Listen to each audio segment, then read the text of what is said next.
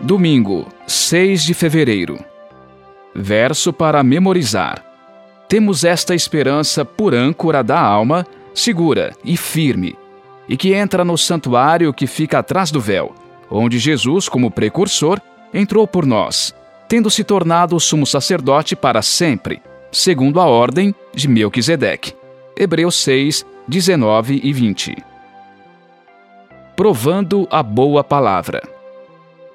Ouça Hebreus 6, 4 e 5. É impossível, pois, que aqueles que uma vez foram iluminados, provaram o dom celestial, se tornaram participantes do Espírito Santo, provaram a boa palavra de Deus e os poderes do mundo vindouro e caíram. Sim, é impossível outra vez renová-los para arrependimento, visto que, de novo, estão crucificando para si mesmos o Filho de Deus e expondo-o à zombaria. Pergunta 1. O que Cristo concede aos crentes fiéis? Ter sido iluminado significa ter experimentado a conversão.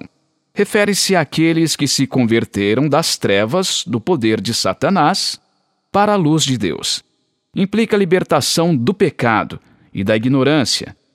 A forma verbal nessa passagem sugere que essa iluminação seja um ato divino realizado por meio de Jesus o resplendor da glória de Deus.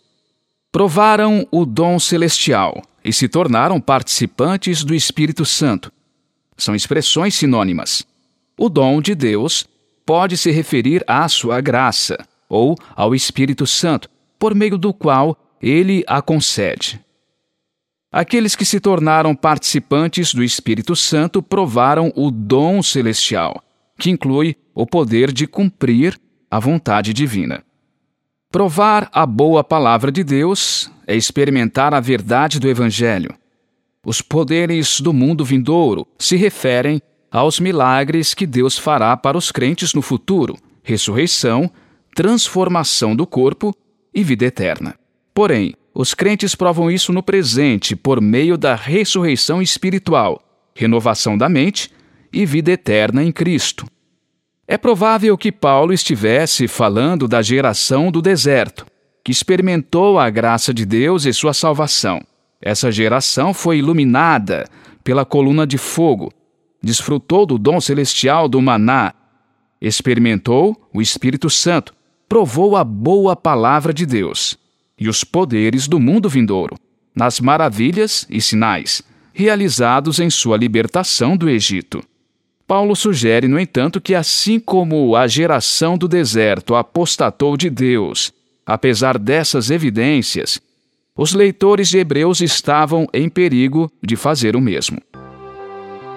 Qual tem sido sua experiência em relação às coisas mencionadas nesses versos de Hebreus?